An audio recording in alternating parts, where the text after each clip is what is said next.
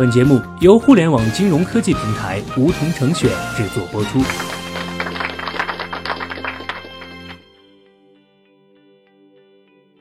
收听梧桐电台，掌握理财要领。现在注册并填写邀请码一二三四，还可免费获得一万元体验金哦。二零一八年没几天了，大家都忙着做年终总结。小学弟建议大家也做一个理财方面的总结，把即将过去的这一年中自己进行的理财行为和效果进行复盘。在这些年的工作和自我成长中，小学弟深切感觉，复盘是最令我收益的工具之一。复盘能帮助我对既往工作和经验进行总结和反思，找到自己的不足之处，提升技能。而最大的收获是在复盘的过程中，对自己心理上进行了成长和锤炼。复盘是一个很好的工具，它可以用在任何人和事上面。当然，对自己的年度理财进行复盘，也是我们学习理财的重要一步。那我们该如何去复盘呢？第一步，资金盘点，回顾目标，想想自己在这一年中都设置了哪些理财目标。目标一定要具体可量化，才能让我们检视效果。例如，希望年内有一次境外游，购置预算为十五万的车辆，完成房屋装修预算五十万。进行一次职内进修，价格是十五万等。另外还有一种目标，例如说股市资金年初二十万，希望年末能够盈利百分之十，或者是个人账户拿出十万进行新理财方式的尝试，目标收益是百分之八，又或者是实现总资产的百分之十增值。如果有同学没有对当年进行目标设定，也可以根据这种方法计算一下自己今年的理财成绩，方便做出明年的目标计划。同时，对自己当年的财务情况做一个资金盘点，看看今年赚了多少钱，都是哪里来的，花了多少钱，是用到哪里去了，亏的钱是在哪里亏的。第二步，评估结果，分析原因。根据目标，我们一项项检查结果，可能会有四种结果：与目标一致，完成所设目标，超过目标完成，效果不如目标，增加了新的目标。做结果对比的目的不是为了发现差距，而是为了发现问题。对照着结果再进行原因的分析，具体的步骤是先进行项目复述，例如单项目标是五十万的房屋装修，可以复述自己何时装修的，花费是多少，有无借款负债，效果是否满意等等细项。接着可以进行自我的剖析，要客观全面。自我剖析是为了分辨事物的可控因素，搞清楚到底是因为自己可以掌控的范围里出现问题，还是不可控因素的问题。举例来说。房屋装修回顾下来，发现花费七十万，年底才开始装修，现金不足，进行了消费贷款二十万，年利百分之十，尚未还清，效果超过预期。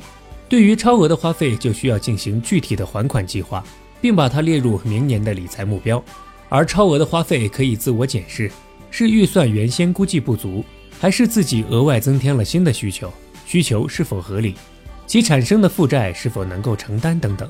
再举个理财类别的例子，有朋友买基金亏了百分之十，复盘的时候发现自己并不理解买的金融产品，只是听银行里的推荐买的，但实际上是 H 股市值最高的房地产基金。房地产基金不得参与房产买卖，能投资的产品是房地产二级市场股票、债券。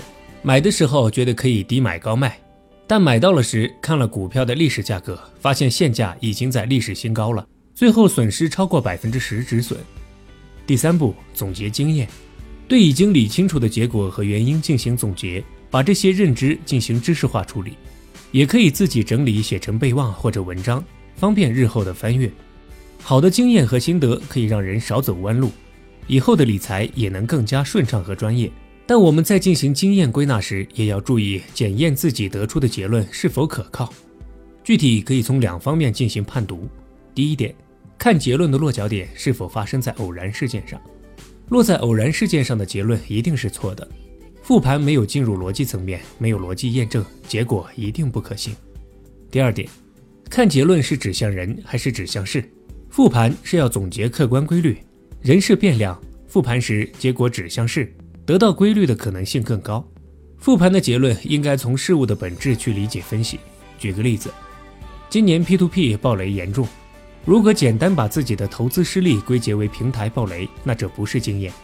正确的做法是理清楚自己持有平台暴雷的原因，是底层资产逾期，还是借款项目不真实？从而得出结论，应该是例如对平台应该先行考察，借款项目的真实性是基础要求，此项结论就是有效的。当然，这些也不是最完善的步骤，各位在具体复盘的时候也可以自行调整。相信你也能在自我复盘中学习到更多切身的理财经验。好了，我们总结一下如何进行理财复盘。